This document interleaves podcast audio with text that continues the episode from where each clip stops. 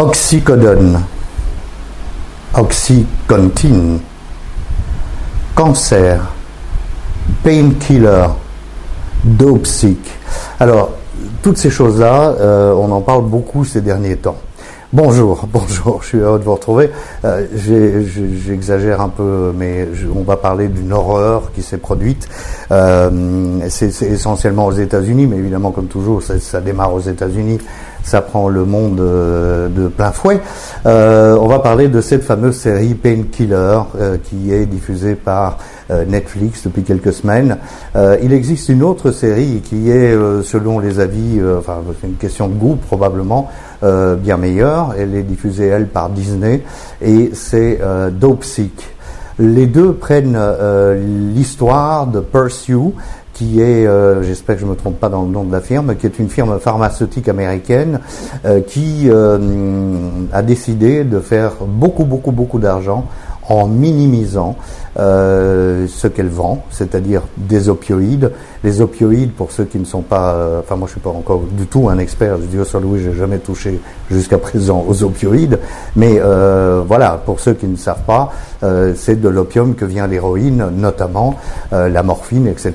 Et bien sûr beaucoup d'autres dérivés qu'on utilise dans le cas de euh, l'oxycodone notamment, euh, pour euh, les douleurs extrêmes, c'est-à-dire les douleurs de quoi? De fin de vie, du cancer. Voilà. En réalité, c'est de ça que l'on parle, parce que la question n'est pas de bannir les opioïdes. S'ils peuvent aider des gens qui vont mourir, mais qui souffrent atrocement, bah, évidemment qu'on ne va pas se priver des opioïdes.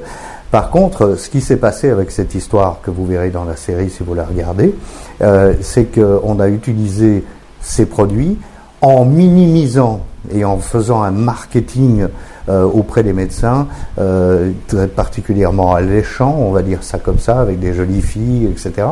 Euh, on a utilisé en minimisant les statistiques en disant voilà, si vous prescrivez à ceux qui ont mal et que vous les soulagez de leur douleur, et on parle pas de cancer, hein, là on parle de gens qui ont mal aux genoux ou de choses comme ça, euh, eh bien seulement 1% de ceux à qui vous prescrivez ces médicaments pourraient développer une dépendance. Bon.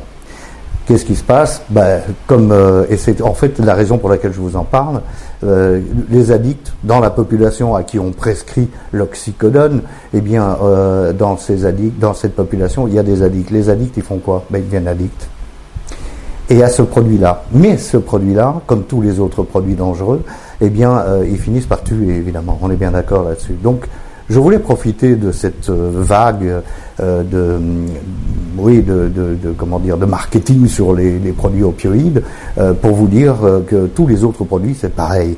Nous, nous sommes des addicts. Moi, vous, on a un point commun.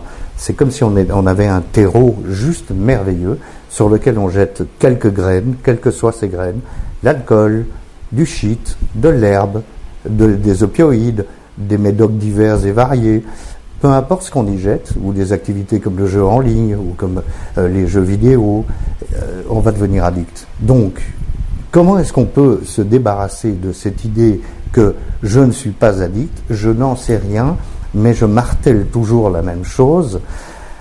C'est de dire que si vous touchez à quelque chose, vous allez risquer de devenir complètement dépendant et d'en mourir si vous ne faites pas attention à ce qu'on dit autour de vous. C'est-à-dire que le déni, hein, c'est le fameux déni, c'est toujours euh, le même principe. Oui, me dit-on souvent, hein, on dit ah vous ne buvez pas, oui mais moi je ne suis pas alcoolique, je ne bois pas le matin.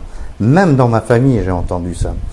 Alors moi j'ai bu pendant 25 ans tous les jours et je n'ai jamais, jamais bu avant la fin d'après-midi, même le début de soirée, jamais, sauf les deux derniers mois où dès le matin je buvais.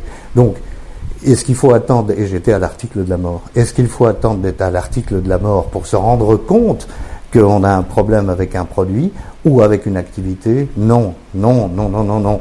Dites-le autour de vous, vous qui avez expérimenté euh, ces addictions à ces différents produits ou à ces différentes activités, dites-le et répétez-le autour de vous. Euh, si la progression est là, en termes de fréquence de prise euh, ou en termes de quantité, c'est qu'on est accro. Et si on est accro, eh bien la progression va continuer et on va finir par en mourir. Voilà ce que j'avais envie de dire euh, suite à cette espèce de, mode entre guillemets sur l'oxycodone qui est un poison et qu'il ne faut évidemment jamais approcher. Et si un médecin vous prescrit ce genre de truc, euh, bah, demandez l'avis d'un deuxième médecin parce que franchement c'est pas une bonne idée. Euh, enfin, je, encore une fois, demander l'avis des professionnels de la santé. Voilà, je voulais vous raconter ça simplement. Nous sommes addicts, on ne peut pas être dans le déni, il faut que nous reconnaissions que nous avons un problème. Je vous souhaite une très bonne semaine, on se retrouve dimanche prochain.